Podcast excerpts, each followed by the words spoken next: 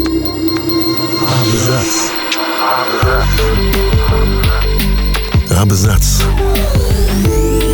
О книгах и писателях. О книгах и писателях. Всем привет, я Олег Булдаков, и сегодня я расскажу вам 5 фактов о Фридрихе Ницше. Фридрих Ницше – один из самых знаменитых и влиятельных философов XIX века. Критерии его концепции поставили под сомнение основные принципы морали, религии и культуры, а ключевое произведение «Так говорил Заратустра» цитируют даже те, кто знает о нем лишь понаслышке. В отличие от книг, биографию философа нельзя назвать яркой и необычной, однако несколько интересных фактов в ней все-таки было. Мы решили их вспомнить. Факт первый. Ницше стал профессором в 24 года. В 1862 году молодой философ поступил в Боннский университет, однако студенческая жизнь разочаровала его. Позже он последовал за своим учителем, немецким филологом Фридрихом Ричлем, в Лейпциг, а затем и в Базель. Удовлетворения от занятия наукой он не нашел, зато своим талантом удивил многих ученых. В 24 года Фридрих Ницше стал профессором классической филологии в Базельском университете. Для европейской системы образования это был уникальный случай. К сожалению, здоровье рано стало подводить философа. Головные боли, которыми он страдал с 18 лет, и бессонница привели к трагическим последствиям. В 36 лет я опустился до самого низшего предела своей витальности. Я еще жил, но не видел на расстоянии трех шагов впереди себя. В то время, а это было в 1879 году, я покинул профессуру в Базеле, прожил летом как тень в Санкт-Морице, а следующую зиму, самую бедную солнцем зиму моей жизни, провел как тень в Наумбурге. Это был мой минимум. Странник и его тень возник тем временем. Однако выход на пенсию из-за болезни и слепоты ознаменовал собой новый, наиболее плодотворный этап в творчестве философа. Факт второй – он поссорился с другом после того, как тот принял христианство.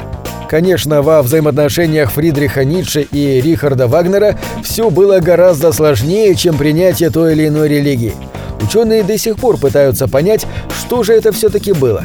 В 2013 году на международной конференции в Наумбурге «Дружбе и ненависти двух выдающихся людей» был посвящен наш 41 доклад – Некоторое время Ницше был практически членом семьи знаменитого музыканта. Их объединяли многие идеи, но с 1872 года их отношения начали охлаждаться. Молодой философ не принял перемен, которые он усмотрел в своем старшем друге, обвинил его в потакании публики и совсем разочаровался после того, как тот принял христианство. В эссе «Казус Вагнер» он говорит о музыке бывшего друга как об отражении упадка культуры и объясняет, почему произведения Бизе выгодно отличаются от всего того, что до сих пор написал Вагнер. Нужно сказать, что Фридрих Ницше и сам был неплохим композитором. Заниматься музыкой он начал с 6 лет. В 10 уже пробовал сочинять небольшие пьесы. Среди его произведений симфоническая поэма, аккомпанемент для стихотворений Шандера Петтифи, Рюкерта, Грота и других поэтов. Пиком музыкальной активности Ницше считаются 1862-65 годы. В это время он, среди прочего, написал мелодию на стихотворение «Заклинание» Александра Пушкина. Сочинять философ перестал после критики немецкого пианиста и педагога Ганса фон Бюлова, который негативно отозвался о его фортепианном дуэте «Манфред. Медитация».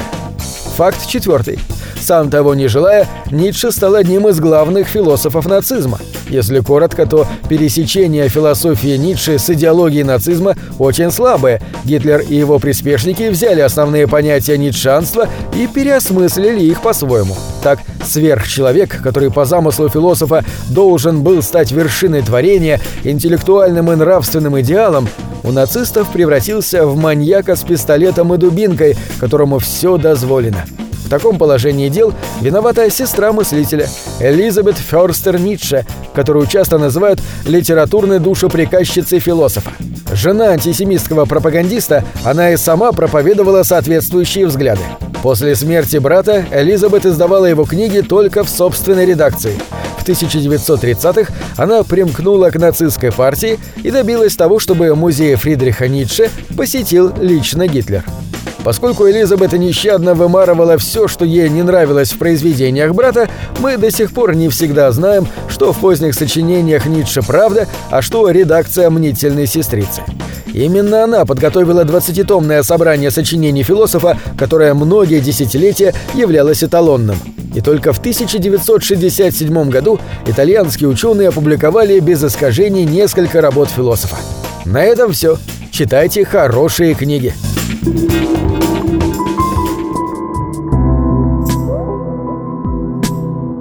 Книги — это двери, что выводят тебя из четырех стен.